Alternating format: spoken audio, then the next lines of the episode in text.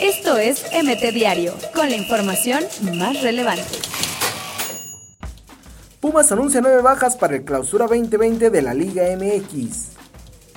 Raúl Jiménez es incluido en el 11 ideal de la FA Cup en los últimos 10 años. Con apenas año y medio jugando en la Premier League, el atacante mexicano ha destacado por su trabajo.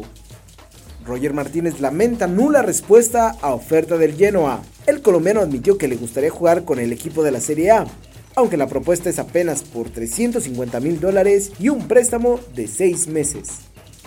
Tenía muchos deseos de volver al fútbol argentino. Martín Cauterucho reveló por qué dejó el Cruz Azul para firmar con Estudiantes de La Plata. Esto es MT Diario, con la información más relevante.